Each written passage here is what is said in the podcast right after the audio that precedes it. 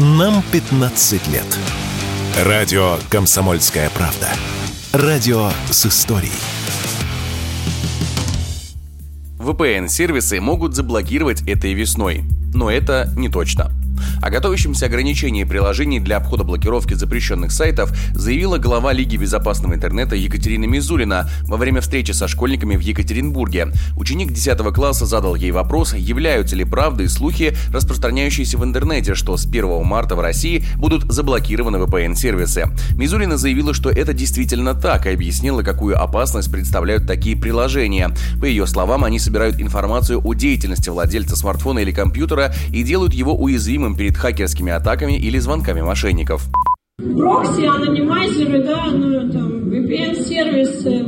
Их же невозможно заблокировать полностью. Соответственно, на 100% ограничить это будет нельзя. Это просто технически невозможно. Конечно, речь идет только о крупных сервисах, которые предоставляют такие услуги большому количеству пользователей. Ну, то есть приложения, которые вы скачиваете и так далее. С точки зрения безопасности вашей личной и вашего гаджета, этими приложениями абсолютно точно пользоваться нельзя. Вот э, в этом самая ключевая проблема, именно из-за этого государство принимает такие меры.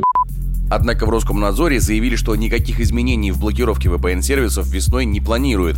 С 1 марта в нашей стране будут ограничивать доступ к сайтам, где рекламируются такие приложения, но не сами сервисы. Тем более, что ведомство и так уже имеет право их блокировать. Об этом в эфире радио «Комсомольская правда» заявил и глава Комитета Госдумы по информполитике Александр Хинштейн.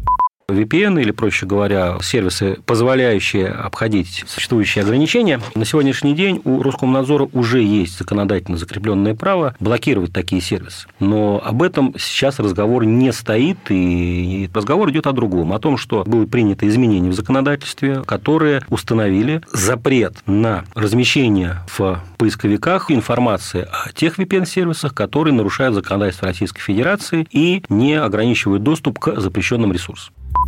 В 2022 году Россия вышла на второе место по скачиванию и установке VPN-сервисов, уступив только Индии.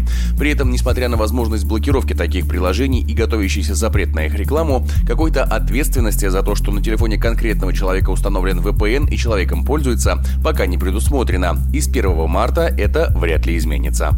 Егор Волгин, радио «Комсомольская правда».